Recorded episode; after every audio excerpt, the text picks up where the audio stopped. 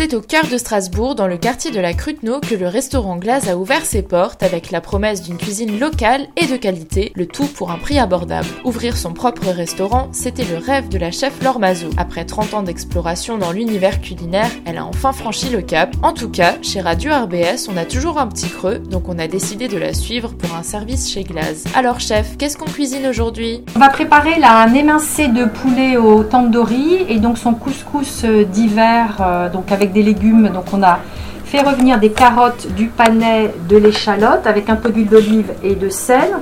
Je vais rajouter les feuilles de cannelier qui ressemblent donc à, en fait en termes de saveur à un 4 épices, la cardamone et puis également des, euh, de l'anis étoilé ou de la badiane. hein. Hum, ça a l'air bon tout ça. Mais c'est des produits alsaciens Là, je vais rajouter euh, de la courge. Et donc les légumes, je les prends au petit marché d'Alsace avec Christophe Meugling, en fait, qui tous les jours bah, me livre les, euh, me notamment tout ce qui est légumes, fruits.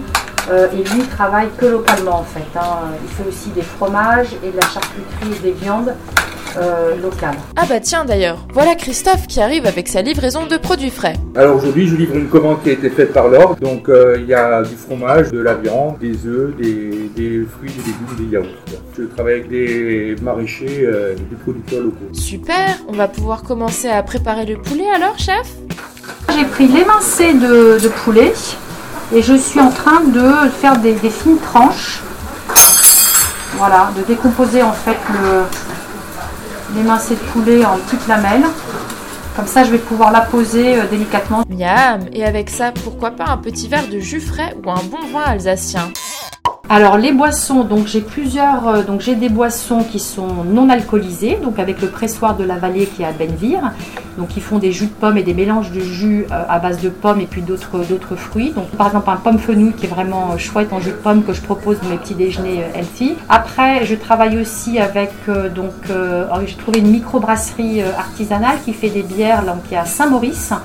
Eux en fait j'ai des bières blanches, blondes, IPA. Et en vin, j'ai en fait j'ai plusieurs fournisseurs. On peut parler aujourd'hui de, de, Christophe Lindenlob qui est à Dorlisheim. Alors après, j'ai un, autre vin qui est de la cave euh, Engel.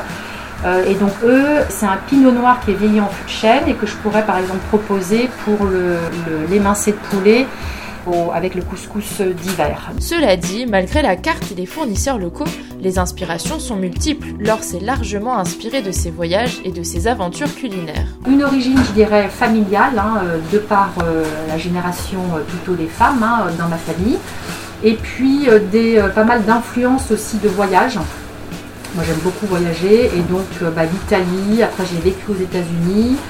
Euh, voilà, j'ai souvent baroudé un peu en sac à dos, euh, toute seule et puis avec, euh, avec mon mari.